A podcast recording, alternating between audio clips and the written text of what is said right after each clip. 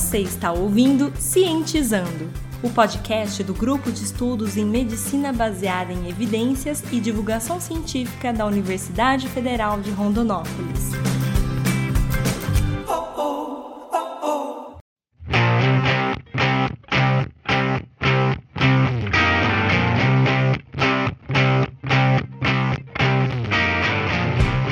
Olá pessoal, eu sou o Bruno Marconato.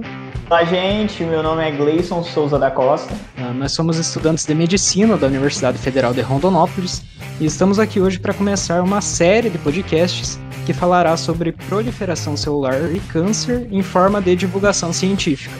Uh, a ideia dessa série surgiu frente a uma atividade que a gente teve em um módulo do curso, mas quem sabe a gente pode continuar com esse projeto. Então, se você gostou, não deixe de compartilhar e também ouvir os outros episódios da série.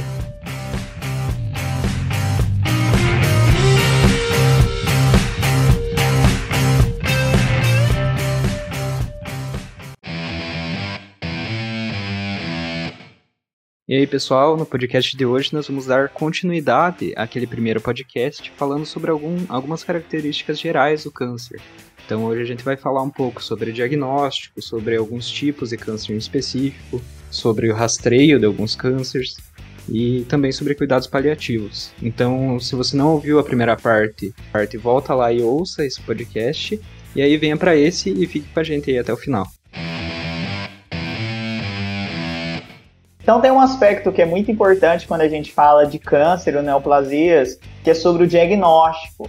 O diagnóstico ele é um ponto importante porque a partir dele você consegue é, orientar o tratamento e tornar ele mais efetivo. Porque afinal, antes você tem uma suspeita e o diagnóstico ele vem para confirmar se essa suspeita é verdadeira ou não, se foi um alarme falso. E ele, ele pode ser realizado a partir de células coletadas ou de tecido que vão ser analisados através de vários mecanismos, até que a gente vai abordar, e ele vai tentar falar para você qual, onde está a neoplasia, qual a origem dessa neoplasia, classificar de acordo com as características daquelas células cancerígenas e também proporcionar um outro ponto que é interessante, que é o estadiamento do câncer, que é muito importante para o tratamento. Tudo isso você tenta através de vários exames. E aí você também avalia a progressão, se esse câncer está progredindo, se ele está respondendo ao tratamento ou em alguns casos, alguns cânceres tempos depois acabam retornando ou para o mesmo sítio de origem ou em outros órgãos. Então você também, através de vários exames, consegue analisar as possíveis recidivas desse tumor. Isso. Então, como o Gleice falou, né, o, o diagnóstico ele começa no momento que o paciente entra em contato com o médico. Ele é a partir da história clínica, da anamnese mesmo, que a gente vai determinar alguns fatores de risco e vai suspeitar realmente se é um câncer ou não. E, e aí a gente pode partir para algumas técnicas né, que podem ser utilizadas para confirmar essa neoplasia. Então, através dessas técnicas, a gente dá início a um diagnóstico laboratorial e esse diagnóstico laboratorial é muito importante, como o Gleice falou, para principalmente fornecer o estadiamento e um tratamento adequado posteriormente. A biópsia é uma das técnicas utilizadas para a obtenção do material para a gente poder estudar e visualizar aquelas células neoplásicas. Né? Ah, então a gente tem dois tipos principais de biópsia, que é a biópsia excisional e a biópsia incisional.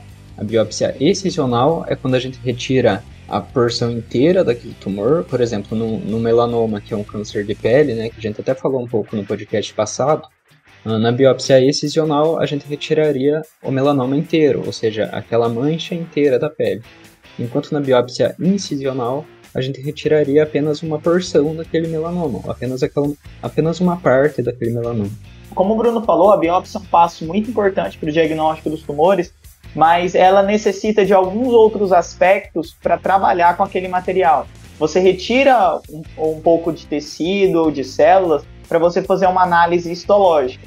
Esse nome estranho, análise histológica, consiste em você fazer uma análise das células. Você analisar, as células têm características que são próprias delas. Então, quando você analisa, por exemplo, as células da sua pele, você geralmente espera, quando se olha no microscópio, um tamanho normal, você espera que o núcleo daquela célula esteja numa posição, que ela esteja em, em, contato com a sua célula vizinha de um determinado jeito. Isso é o normal que você espera encontrar. Só que quando você faz uma biópsia, por exemplo, da pele, para você analisar um câncer de pele, seja um melanoma, ou seja um, um carcinoma basocelular ou espinocelular, que a gente até tinha citado, você faz outras análises também. Uma ou outra etapa muito importante desse processo é chamado de exame anatomopatológico. Esse nome significa colocar um corante específico ali naquela amostra que você coletou da sua biópsia para você fazer essa análise, você analisar o tamanho, o formato dessa célula, se esse tamanho está muito aumentado, se está diminuído. E você tem alterações no núcleo da célula, então se você tem um núcleo muito maior do que o normal, menor, e você também analisa como está essa disposição, essa organização de tecidos. Se está algo mais organizado ou desorganizado. Porque se você imagina comigo um tumor e você tem uma ampla proliferação de células de forma descontrolada, você quase sempre espera de que aquelas células estão desorganizadas, desorientadas, por isso que está causando um prejuízo naquele tecido. E o anátomo patológico ele vem justamente para te dar essa classificação e é um, muito importante para fazer o diagnóstico de inúmeros tipos de câncer. Então, um outro exame também utilizado para o diagnóstico laboratorial de neoplasias é o exame de imunohistoquímica. O exame de imunohistoquímica ele é feito a partir da biópsia também, né? E ele permite verificar a presença de algumas proteínas que são presentes quando as células estão se multiplicando muito. Uma dessas, né, é o KI67. Ela é uma proteína chamada de, denominada como um marcador tumoral mesmo, e é utilizado alguns anticorpos que vão marcar essa proteína, e aí essa proteína fica visível para o patologista. É, o Bruno falou de um importante marcador, esse KI67, porque quando ele está presente em muitas células que esse profissional, né, o patologista analisa, isso indica que aquelas células estão se proliferando de forma muito intensa. Por vezes você não precisa da imunistoquímica, então não é toda pessoa que tem a necessidade de fazer esse tipo de exame. Às vezes aquele anátomo patológico ele já responde aquilo que o médico quer saber, que é a característica do câncer, que é o que está alterado nele. Mas a imunistoquímica é importante para você fazer análise, por exemplo, de metástases que já estão é, afetando, né, no caso, outros tecidos e órgãos além daquele sítio primário. Então você consegue ver como está a proliferação dessas metástases e aí definir se esse câncer ele está de progressão rápida ou de progressão lenta. Você também, alguns tipos de, de leucemias ou de linfomas, que são alguns tipos específicos de câncer, determinar os subtipos. Ou seja, não há só um tipo de leucemia nem só um tipo de linfoma. Com esse exame de imunistoquímica você consegue fazer essa diferenciação. E além disso, você consegue ver os fatores que são preditivos de neoplasias. Ou seja, você consegue fazer a análise de como que está esse câncer e a evolução dele, considerando a resposta ao tratamento que a pessoa está tendo. E por isso é muito importante. Mas não é sempre que ele é usado, ele vai depender do quadro específico que o médico vai solicitar ou não, né? A depender do que precisa ser precisa de informação. Além desse da biópsia, do anatomopatológico, da imunistoquímica, existem outros meios de diagnóstico também que são usados em alguns tipos de câncer específico. Por exemplo, nós temos exames genéticos, ou seja, exames citogenéticos ou mesmo PCR, que é chamado de reação em cadeia da polimerase, são usados para algumas análises de câncer em que o fator genético é predominante. Por exemplo, no quadro de leucemias, você verifica a presença de alguns tipos de cromossomos alterados. Isso só é possível você analisar por exames de citogenética, ou seja, você analisar a organização do cromossomo. Porque por, a, pela biópsia em si, ou mesmo pelo anátomo patológico, você não consegue ter suficiência de dados. Então você precisa fazer essa análise já de cunho citogenético. Mas existem outros meios também, como a microscopia eletrônica, citometria por imagem, que aí sim vai dependendo da especificidade de cada tipo de câncer, por causa que mutações e modificações são analisadas por instrumentos, né, que às vezes são muito mais é, sensíveis a detectar qualquer tipo de alteração. Bom, existem alguns tipos de câncer específico que são de maior, maior interesse para a saúde pública mesmo, e um desses tipos é o câncer de mama. O câncer de mama ele é uma doença causada pela multiplicação desordenada das células da mama, né? E esse processo gera células anormais que se multiplicam formando um tumor, o câncer de mama mesmo. Ele é importante porque, com exceção do câncer de pele não melanoma, ele é o câncer mais incidente no nosso país. Né? Então, foi feita uma estimativa até aí para os anos de 2020 e 2022 que o Brasil estimava né, que cerca de 66 mil casos novos de câncer de mama eh, ocorreriam. E é interessante analisar esse dado que o Bruno nos traz, porque o câncer de mama também é o mais incidente em todas as regiões do Brasil, ou seja, é, entre mulheres, óbvio, né, exceção do câncer de pele não melanoma, só que na região norte do país, ele não é o, a causa maior de morte entre mulheres. Na verdade, a primeira causa de morte por câncer entre mulheres na região norte ainda é o câncer do colo de útero, mostrando essa diferença epidemiológica da incidência de cânceres entre mulheres. Mas no geral, o câncer de mama, ele é o câncer mais incidente, ou seja, em números de casos, e também em número de óbitos em todo o país, é, considerando o, o país como um todo. Bem, e é um câncer que ele é multifatorial, ou seja, há vários fatores envolvidos para se causar o câncer de mama. Tanto que ele é um câncer de, de saúde, de interesse da saúde pública, e existem alguns fatores de risco que influenciam o aparecimento desse câncer. Um dos fatores mais claros, assim, óbvios, é o sexo da pessoa, porque as mulheres elas são as mais afetadas pelo câncer de mama. Mas, porque nós às vezes não sabemos, mas também cerca de 1% dos cânceres de mama ocorrem também em homens.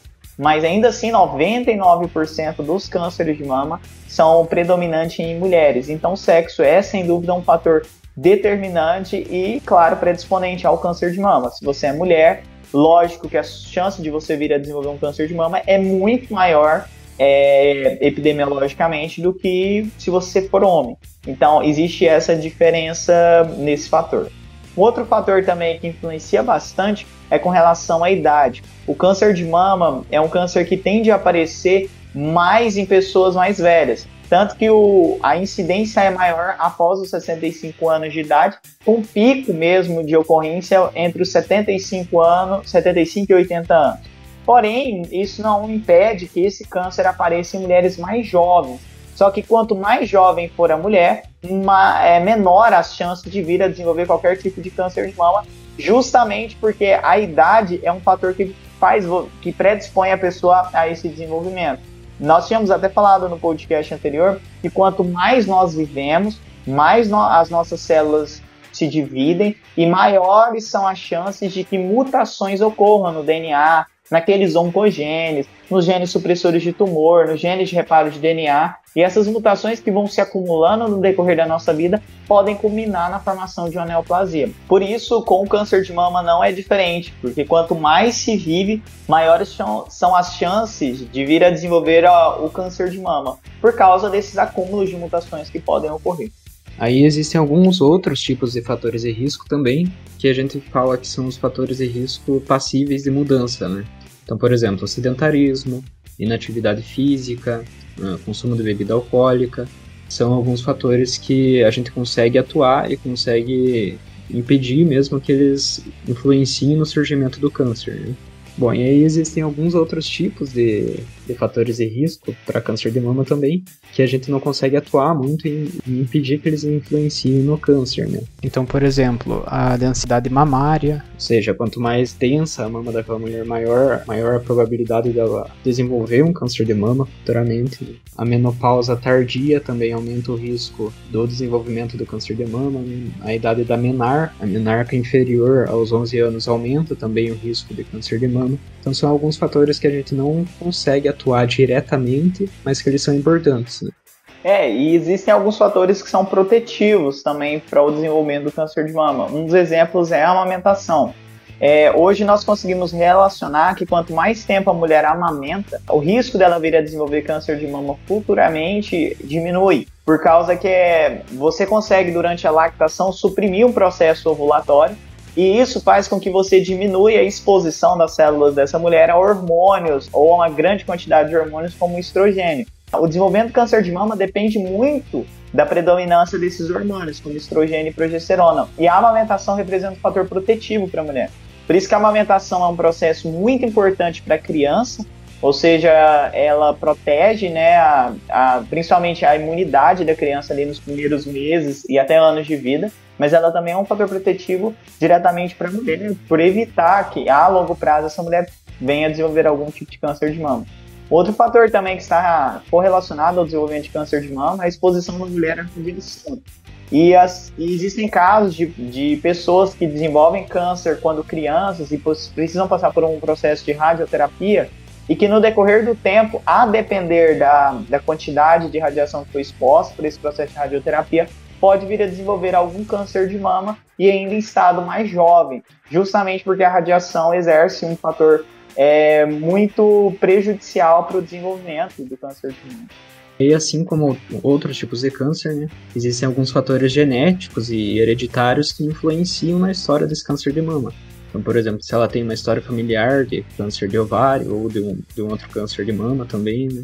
Casos de câncer de mama na família, principalmente antes dos 50 anos, história familiar de câncer de mama em homens, por exemplo, e também a alteração genética em alguns genes específicos, como o BRCA1 e o BRCA2. E vale dizer que esses cânceres causados por fatores é, hereditários, isto é, por mutações recebidas dos pais, eles são responsáveis por cerca apenas de 5 a 10% dos cânceres de mama. O que significa que a maioria assim ampla dos cânceres ocorrem por razões esporádicas mesmo. Então são mutações aleatórias e que não são influenciadas por esses fatores hereditários.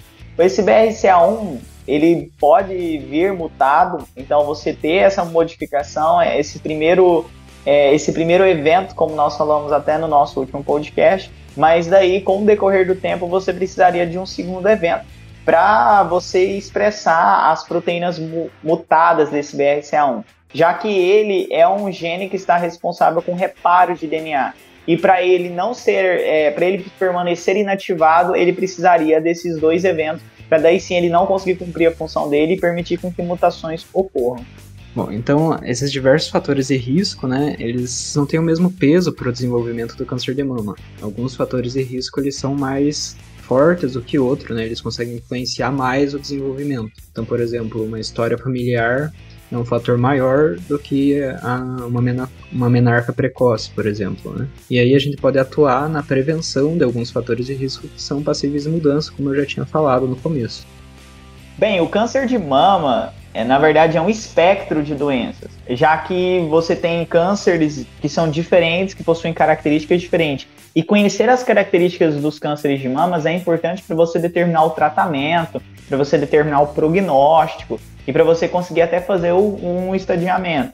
Por exemplo, nós analisamos no câncer de mama a presença de alguns tipos de receptores que podem nos dar informações básicas de como que aquele câncer está sendo modificado ou modulado. Os três receptores que a gente geralmente observa são os receptores estrogênicos. Quando o câncer de mama tem receptores de estrogênico, é, a gente fala que é um RE positivo, ou seja, receptor de estrogênico ou receptor de estrógeno positivo.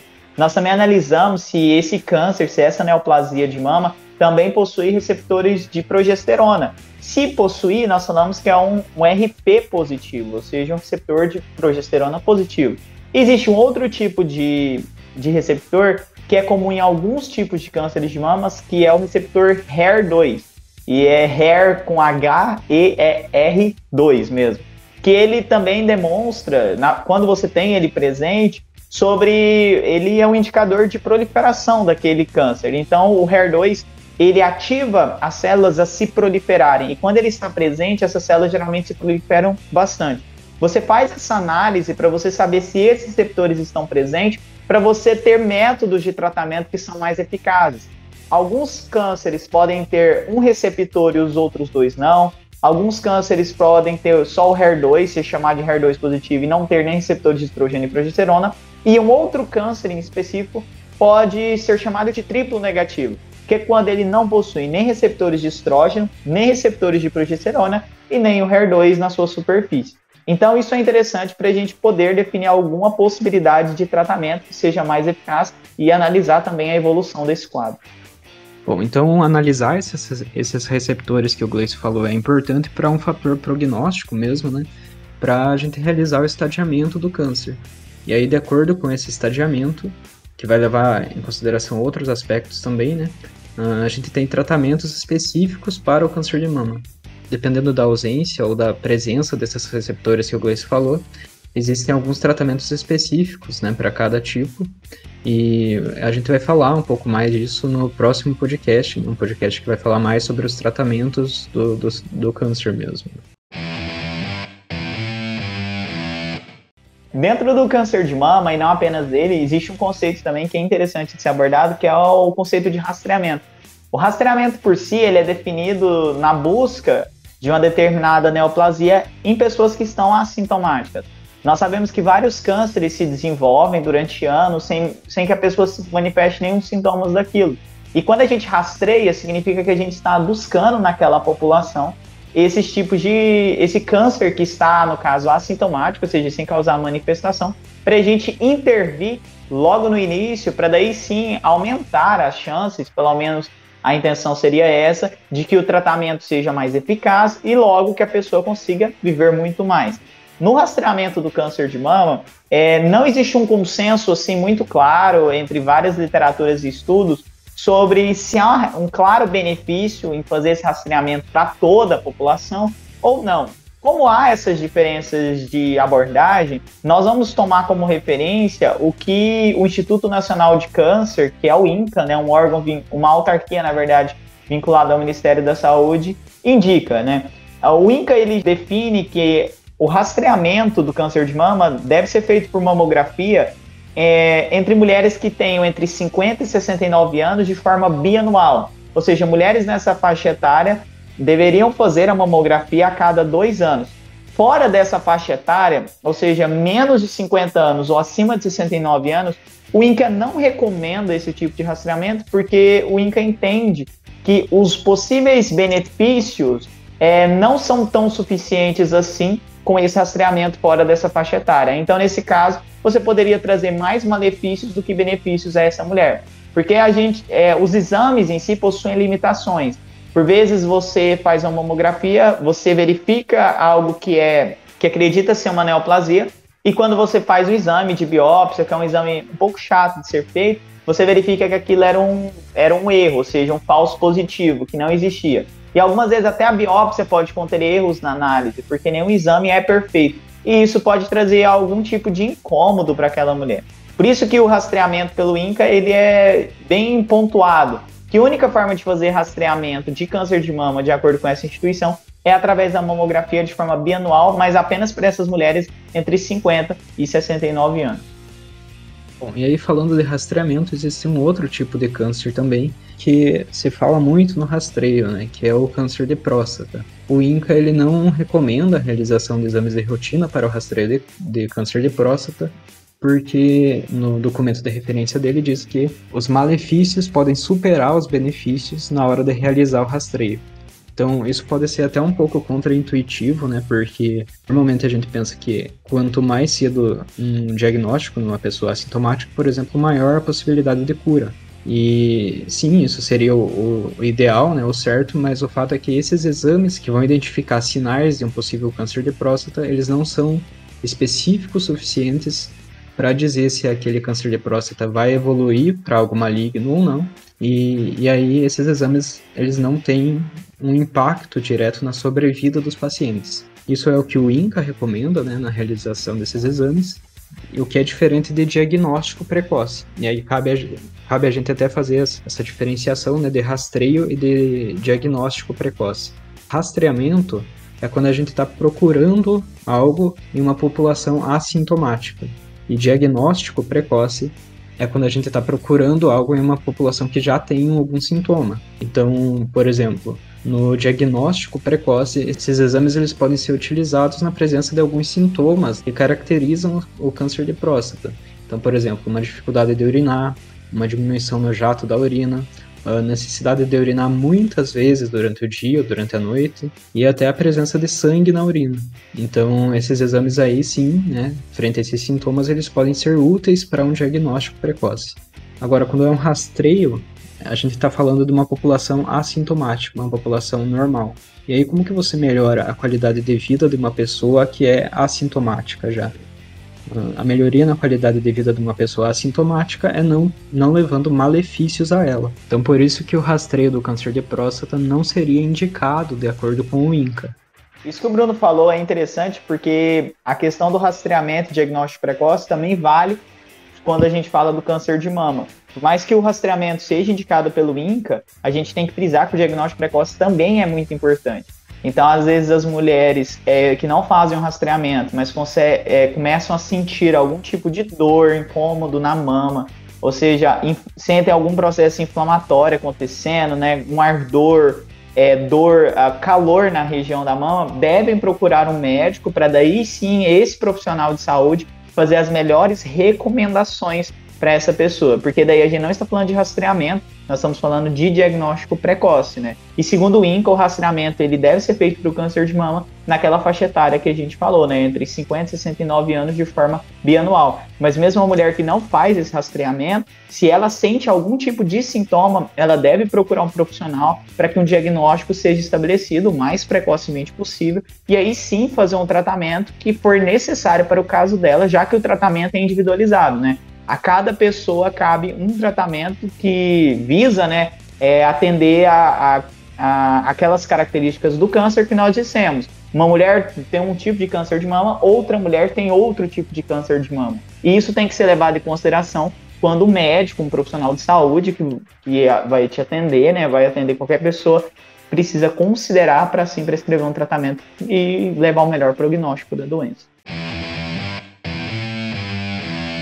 Bom, então agora a gente vai falar um pouco sobre outros tipos de cânceres que também são de importância para a saúde pública, e um deles é o câncer de colo de útero. O câncer de colo de útero a gente falou um pouquinho no podcast passado, que ele é causado por uma infecção persistente por alguns tipos de HPV, os chamados vírus oncogênicos, né?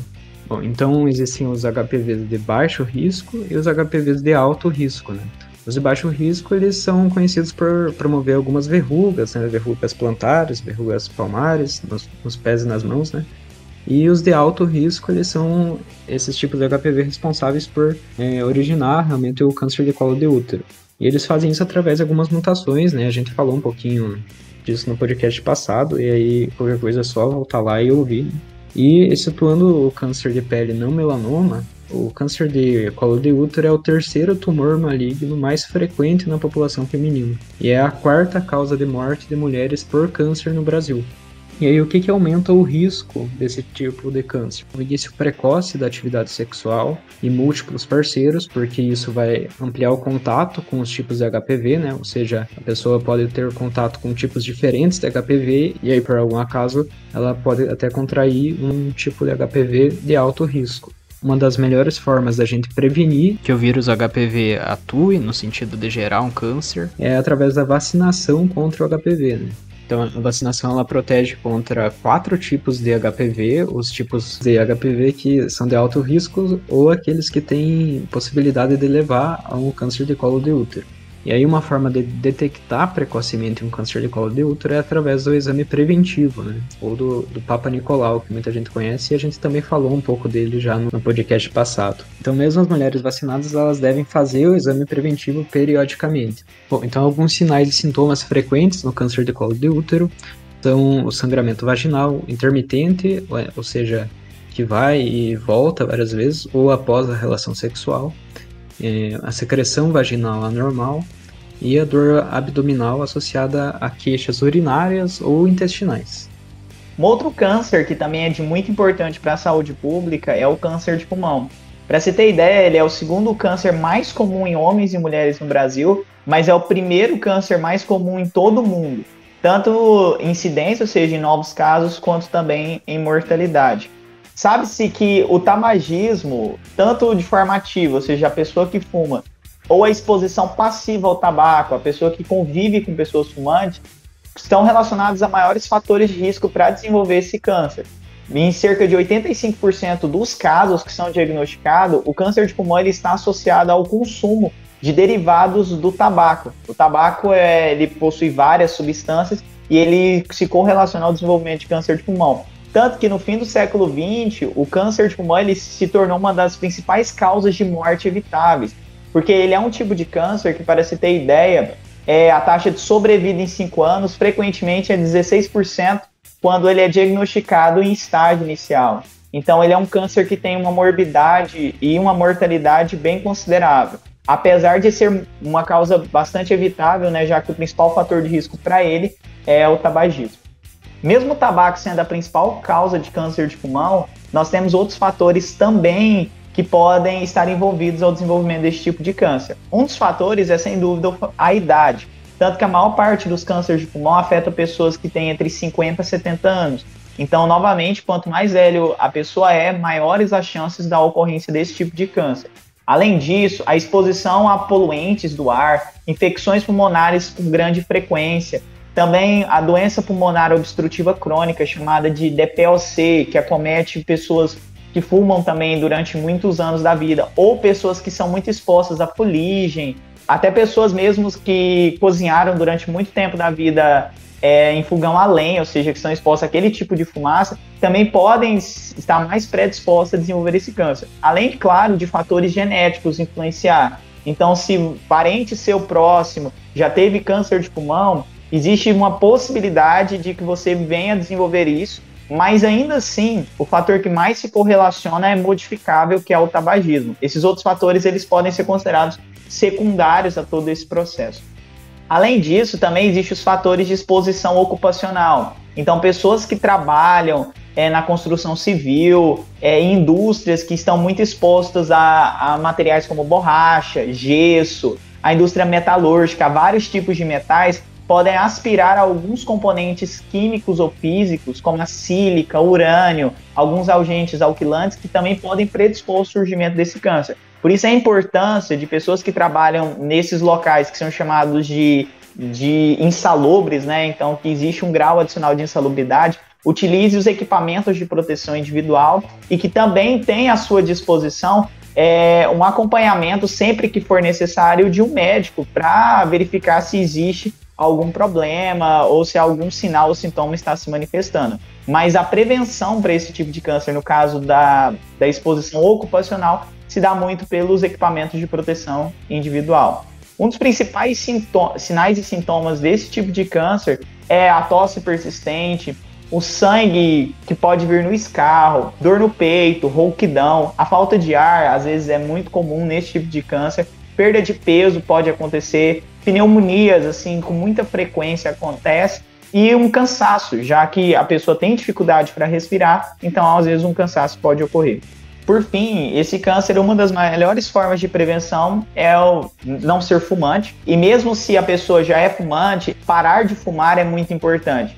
Porque, para se ter ideia comparativamente, o câncer de pulmão ele é mais preval... ele é cerca de 15 vezes mais comum entre fumantes do que não fumantes e é quatro vezes mais comum entre ex-fumantes como não fumantes. Ou seja, parar de fumar também é um fator muito protetivo contra o desenvolvimento do câncer de pulmão. E também evitar exposição a agentes químicos, como a gente falou. Então, sim, se você trabalha em ambiente como esse, use os equipamentos de proteção individual, evite ao máximo se expor a essas substâncias, né? Porque pode ser que no decorrer dos anos isso venha a te predispor a desenvolver esse tipo de câncer de pulmão. E claro, lembrar sempre que aos primeiros sinais e sintomas que você se sente mal, como a gente citou, procurar uma ajuda médica. Então, procure o médico, converse com ele, conte a história, né, no caso, que é o que a gente chama da anamnese, sobre questão de trabalho, se você já fumou, se você convive com pessoas que fumam. Então, assim, se você tiver a possibilidade de não conviver com pessoas é, que fumam também é um ponto protetivo para você não vir a desenvolver o câncer de pulmão. E se der os primeiros sinais e sintomas, procure um profissional médico, que aí sim esse profissional vai saber a melhor forma de, de atuar frente à possibilidade dessa doença. Bom, um outro tipo de câncer também muito importante é o câncer coloretal. Câncer coloretal ele tem uma estimativa para novos casos no Brasil de 40.990 casos. Então é um câncer bem incidente e, se detectado precocemente, tem grandes chances de cura. Então, o que aumenta o risco para desenvolver esse câncer?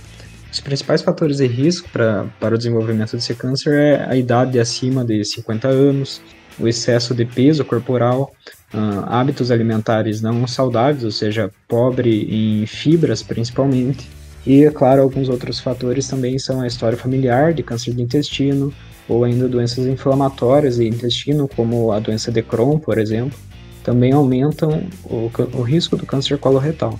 E aí, os sinais e sintomas mais frequentes desse câncer são a sangue nas, sangue nas fezes, a alteração do hábito intestinal, ou seja, diarreia ou prisão de ventre alternados, né?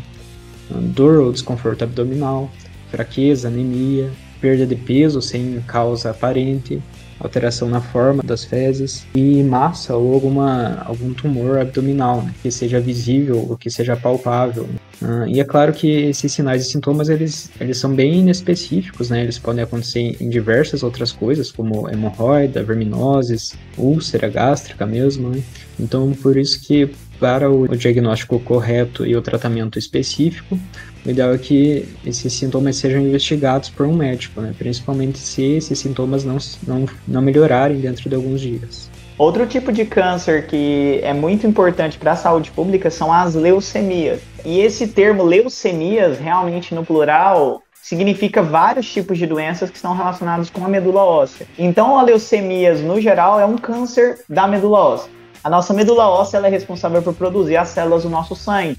Então, os glóbulos vermelhos, que são chamados de hemácias, os glóbulos brancos, que são as nossas células de defesa, como os leucócitos, os linfócitos, são células que vêm a nos proteger. Tudo, todas essas células são produzidas na medula óssea. Quando uma célula sofre algum tipo de modificação e começa a se multiplicar de forma descontrolada, desordenada, essa medula começa a ficar doente.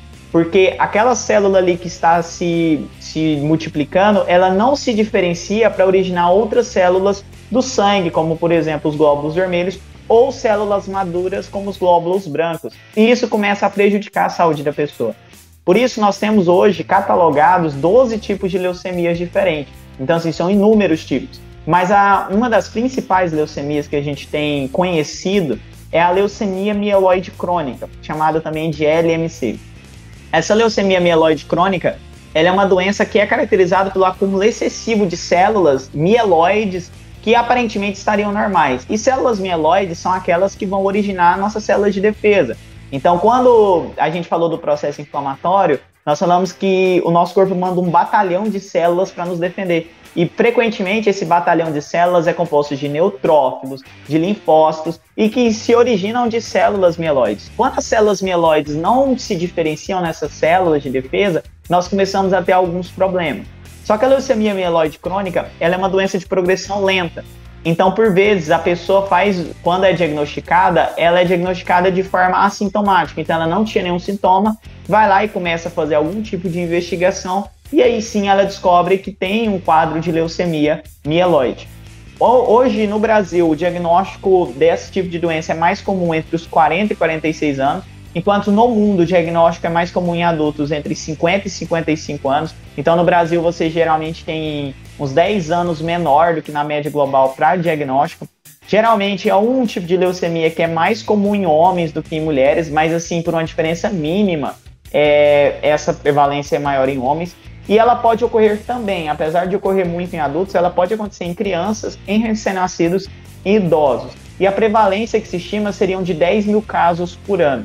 Esse tipo de leucemia também ele pode, quando na fase sintomática, né, ou seja, quando está manifestando sinais e sintomas, cursar com alguns tipos de características, como por exemplo, a pessoa pode apresentar perda de peso, pode apresentar anorexia, ela pode apresentar um quadro que a gente chama de plaquetopenia. O que essa palavra estranha significa? É, a pessoa começa a não ter plaqueta suficiente para fazer aquilo que a gente chama de hemostasia, ou melhor, controlar aqueles sangramentos que nós temos no nosso corpo. Como a pessoa não tem plaqueta suficiente para fazer isso, a pessoa com esse tipo de leucemia, ela começa a apresentar alguns tipos de sangramentos, como sangramento nasal, alguns tipos de hematomas, né, aqueles roxos no corpo, isso pode acontecer. Outras características também é o aumento do baço. O baço ele é um órgão que está localizado, né, do lado esquerdo do nosso abdômen, né, ou da nossa barriga, e ele aumenta no quadro de leucemia mieloide crônica, e esse aumento dele pode gerar um desconforto no abdômen, gerar dor na região e gerar mesmo até uma indigestão, porque o baço vai aumentando tanto que ele pode pressionar partes do intestino e isso causar um incômodo muito é acentuado no paciente que tem um quadro sintomático de leucemia mieloide crônica. E além desses sintomas, um quadro que é muito comum em vários tipos de leucemias, inclusive nessa, que é o quadro de anemia. A pessoa anêmica ela começa a apresentar fadiga, que é aquele cansaço. falta de ar, ela começa a apresentar ataque cardíaco, que é, é, ela sente o coração muito acelerado, e também fraqueza. Isso pode ocorrer também. O diagnóstico desse tipo de leucemia, ele pode, ele tem várias nuances, pode acontecer por hemograma completo. Nós falamos lá no início sobre os possíveis diagnósticos, e esse aqui é um tipo de, de câncer que faz uso dos exames de citogenética, que faz a análise dos cromossomos. Porque é muito comum nesse tipo de leucemia a presença de um tipo de cromossomo que a gente chama de cromossomo Filadélfia, que é um cromossomo que, no natural, as nossas células têm 22 pares de cromossomos e esses cromossomos é, deveriam estar organizados de uma maneira, mas no caso da leucemia mieloide crônica, nós temos um processo de translocação. Partes do cromossomo número 9 faz uma translocação com o cromossomo 22 e essa translocação prejudica o funcionamento da nossa medula óssea. Por isso é muito importante para esses quadros de leucemia mieloide crônica esse exame de citogenética. E hoje em dia, o tratamento para esse tipo de leucemia ele é muito efetivo. Nós temos fármacos que conseguem boas respostas. Porém, em alguns casos, quando o tratamento farmacológico não é suficiente, a gente pode culminar em uma necessidade de um transplante de células tronco halogênico, famoso transplante de medula óssea. Por isso a gente conclui falando para você, ouvinte, se você ainda não é doador de medula óssea, solicite isso no hemocentro da sua cidade, seja um doador de medula óssea. É, para você ser um doador, as pessoas vão coletar só um pouco do sangue mesmo que você estaria doando. Quando você vai doar sangue, a, a pessoa vai coletar um pouco daquele sangue para fazer uma análise das características do seu sangue para saber se você é compatível com outras pessoas. Para muitos quadros de leucemia, a única chance de cura e da pessoa conseguir enfrentar essa doença é através das células, é através desse transplante de medula. Por isso, às vezes, a única esperança é essa. Quanto mais doadores nós tivermos no Brasil, maiores as chances de compatibilidade entre pessoas e assim aumentando a chance de tratamento e de salvar a vida de quem realmente precisa. Por isso, seja um doador de medula óssea, solicita no Hemocentro, não vai doer nada e ainda assim, se você for compatível, você ainda vai, tá você vai poder, no caso, ajudar uma pessoa que está precisando muito desse tipo de transplante. Bom, pessoal, então a gente deu um geral sobre os principais tipos de cânceres de importância para a saúde pública e a gente poderia entrar nos tratamentos agora, mas a gente achou que esse podcast ia ficar muito longo se a gente começasse a falar de, de cada fármaco já, né?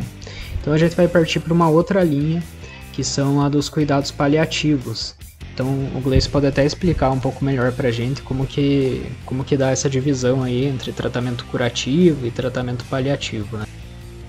Então, quando a gente tem o diagnóstico, seja de um câncer ou mesmo de uma outra doença que a gente fala de que ameace a vida, a gente tem várias opções. Em primeiro lugar, a gente tenta tratar essa doença para que ela não evolua ou se for progredir, que ela progrida de forma muito lenta e aí, assim, não leve a pessoa a óbito de uma forma muito rápida. Então, essa é uma das tentativas. Isso a gente chama de um tratamento curativo, ou seja, para tentar conter a doença ou mesmo curar ela de uma forma total. Mas existe um outro método que é muito interessante e muito necessário, que a gente fala hoje, mais do que antes, na verdade, sobre os cuidados paliativos. O cuidado paliativo, ele traz, pelo menos por uma definição da Organização Mundial da Saúde, que quando você tem doenças ameaçadoras à vida, sejam de forma aguda ou crônica, com ou sem a possibilidade de, de reverter esse quadro com tratamentos curativos, você tem a necessidade de olhar para um cuidado que seja amplo e complexo, em que você tem interesse pela vida do paciente e respeito ao sofrimento tanto do paciente quanto dos familiares envolvidos. Nós sabemos que o diagnóstico de neoplasia ele é um diagnóstico, ou diagnóstico de câncer, para ser mais exato, não é um diagnóstico fácil de lidar, principalmente aos estigmas, às desinformações, aos desconhecimentos e também à morbidade de possibilidade de tratamento. E por isso isso traz o sofrimento para a pessoa que recebeu o diagnóstico, mas também para os familiares, para os amigos dessas pessoas.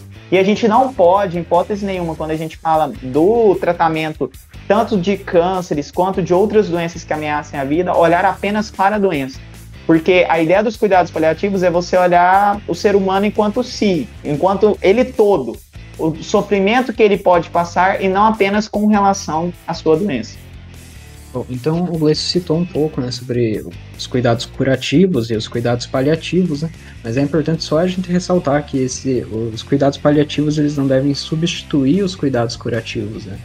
O ideal é que eles sejam integrados de, da melhor forma possível. Né? Então, no momento que o paciente é diagnosticado, ele começa o cuidado curativo e ao mesmo tempo a gente entra com um cuidado paliativo também, né? E aí esses cuidados paliativos eles são baseados por alguns princípios. Então, por exemplo, é, reafirmar a vida do paciente e a importância dela, uh, compreender a morte como um processo natural, sem antecipar e nem postergar a morte. Né? Aí, como o Gleice já citou também, perceber o indivíduo em toda a sua completude, incluindo aspectos uh, psicossociais, espirituais no seu cuidado. Né? E aí, para isso, para que a gente consiga colocar esses princípios em prática, é imprescindível que uma equipe multidisciplinar ofereça esse suporte. Então, não é apenas o médico que vai entrar em contato com esse paciente, né? É médico, é enfermeiro, é psicólogo, nutricionista, muitas vezes, né? Então, a equipe, ela deve atuar de forma conjunta com o objetivo de sempre melhorar a qualidade de vida daquele paciente. É, e nisso que o Bruno falou é interessante porque os cuidados paliativos eles não existem só na fase em que a doença está avançada ou mesmo chamado assim incurável, ou seja, não é possível você trazer uma cura para aquele quadro em específico. É, quando você tem um diagnóstico, os cuidados paliativos eles já devem ser iniciados, mesmo que exista um tratamento modificador da doença, ou seja, você, a pessoa está fazendo o tratamento modificador da doença, seja para curar ou para prolongar a vida dela, mas também ao mesmo tempo os cuidados paliativos. Porque por mais que exista a possibilidade de cura, nós falamos aqui de vários tipos de cânceres em que a possibilidade de cura é, existe, são muito altas. Mas o diagnóstico já é ruim para a pessoa. A pessoa se sente mal pelo diagnóstico. E a gente não pode, é, enquanto profissionais de saúde, é, nos desligar desse fato. A gente precisa de dar um apoio, um suporte psicológico, seja para a pessoa continuar aderindo ao tratamento, seja para ela conseguir enfrentar os momentos mais ruins para ela e seja para ela se comunicar melhor com a família. Os cuidados paliativos têm como princípios também compreender os familiares e os entes queridos dessa pessoa como parte nesse processo de tratamento, para que seja oferecido suporte e amparo durante o adoecimento, no caso do paciente, e também, caso ocorra o óbito desse paciente, depois o óbito, também oferecer um suporte para essa família no caso do processo de luto, porque a perda de uma pessoa é algo muito ruim e, e algo muito, digamos assim, é um processo doloroso para todos os familiares. E os cuidados paliativos, eles não terminam apenas no paciente, porque ele tenta atender os, os familiares até mesmo após a perda de, desse ente querido de, dessa família. Bom, então, os cuidados paliativos eles devem ser ofertados né, em qualquer ponto da rede de atenção à saúde, né? qualquer ponto do SUS mesmo. E isso vai desde atenção básica até urgência, emergência, atenção hospitalar. E um fator interessante é que é, até 2018, se eu não me engano, a atenção domiciliar não era preconizado. Né? A partir disso que a atenção domiciliar foi inclusa e esse paciente ele pode receber os cuidados paliativos na, no próprio domicílio. É, e vale dizer que o Sistema Único de Saúde, ele também tem seus princípios com relação aos cuidados paliativos e os objetivos a serem atendidos, né? Tanto que um dos objetivos é a busca por desenvolvimento de uma atenção à saúde que seja humanizada, que seja baseada em evidências, ou seja, nas melhores evidências científicas para oferecer aquilo que a ciência tem de melhor para aquela pessoa, que, se, que ocorra de uma forma integrada tanto lá na atenção domiciliar, que é a residência dessa pessoa, com a atenção básica, que é aquela unidade básica de saúde próxima à casa da pessoa, ou com serviços especializados, que é aquele atendimento com o médico em específico e também com o hospital. E essa questão da atenção domiciliar é muito importante porque o foco dos cuidados paliativos em si é a questão da qualidade de vida do paciente. Então a gente busca dar ao paciente aquilo que ele julga como melhor qualidade. Às vezes, para o paciente, a qualidade de vida é estar em casa, é estar com a sua família. E se ele tem condição física, ou seja, se há possibilidade durante o tratamento ele estar em casa, ele tem esse direito de estar em casa com seus familiares. Então, os cuidados paliativos, eles primam por essa qualidade de vida, ou seja, aquilo que o paciente entende como mais satisfatório, seja em qualquer momento do desenvolvimento é, desse quadro que ameaça a vida. Mas tudo sempre quando possível. Às vezes é necessário internar esse paciente na atenção hospitalar e, e, vai, e se necessário, esse paciente pode ser internado e aí sim passar por, pelo tratamento para controle de dor, ou seja, é prescrito fármacos né, para controlar dor que, esse, que a pessoa venha a ter em algum momento. Mas tudo isso vale ressaltar com uma equipe que seja multidisciplinar e que tenha uma atenção humanizada ao paciente. Então nós estamos falando aqui dos médicos, dos enfermeiros, de nutricionistas, de fisioterapeutas, de psicólogos, de assistentes sociais, né, para entender as condições é, econômicas, culturais que essa pessoa vive e com respeito ao que ela tem. E assim entra também a assistência religiosa ou espiritual, para em respeito à espiritualidade do paciente, ou seja, aquilo que ele entende como sendo melhor de harmonia dele com a vida, seja através da religião, seja através de um, de um grupo é, social que ele participa. Então, tudo isso primando, acima de tudo, pela qualidade de vida dessas, de, dessa pessoa e também dos seus familiares, claro. Normalmente, cuidados paliativos, no senso comum, uh, implica que aquele não tem mais nada que possa fazer, que possa ser feito por aquele paciente. Né? E na verdade não é isso. Cuidados paliativos é a melhoria da qualidade de vida. Né? Uh, independente aí se, se a pessoa está na fase terminal de uma doença ou algo assim. Né? Então, os cuidados paliativos eles vêm desde o momento de diagnóstico de uma doença que ameaça a vida, só que muitas vezes os profissionais não utilizam exatamente esse termo, né? Muitas vezes esse paciente, quando ele é diagnosticado, ele já é cuidado por uma equipe multiprofissional, ele já a equipe e essa equipe ela já considera algumas intervenções que não prejudiquem o paciente né, e possibilitem aí uma qualidade de vida boa para esse paciente, mas o termo realmente de cuidados paliativos ele carrega um, um, peso um pouco maior na sociedade, né, justamente porque as pessoas não conhecem muito bem a definição. É, o desconhecimento desse termo, como o Bruno falou, gera esses problemas na comunicação, né? De às vezes achar que a pessoa que está em cuidados paliativos é que a equipe não está fazendo nada por ela, e é realmente o oposto é fazer muitas coisas por esse paciente, primando acima de tudo pela qualidade de vida. Então, o paciente pode estar no tratamento modificador da doença e estar em cuidados paliativos ao mesmo tempo, porque a equipe que está tratando ele está primando pela qualidade de vida, está primando por intervenções que tenham mais, muito mais benefícios do que malefícios. Então, primando por é, intervenções que tenham menos efeitos adversos possíveis, né? Então, tudo isso faz parte da atenção humanizada a esse paciente e isso está nos cuidados paliativos.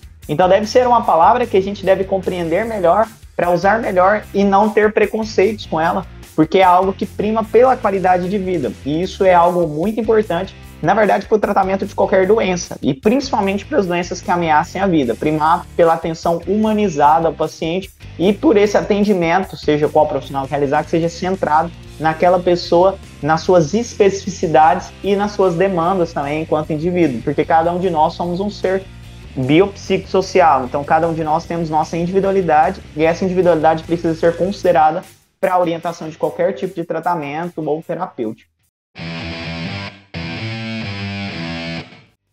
Bom, pessoal, esse foi um esse foi o podcast de hoje. É, foi um podcast bem extenso até, né? A gente falou de vários tópicos em desde a parte 1, parte 2, né?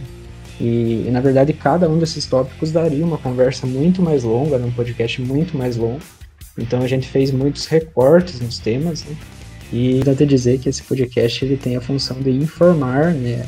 Tem a função de divulgar ciência mesmo para a comunidade mas não de orientar alguma prática terapêutica ou algum procedimento ou, ou até mesmo algum diagnóstico. Então, caso você tenha algum sintoma ou tenha alguma suspeita, é importante que você converse com o médico, ele, ele vai saber te orientar da melhor forma possível. Se você gostou, compartilhe e até a próxima.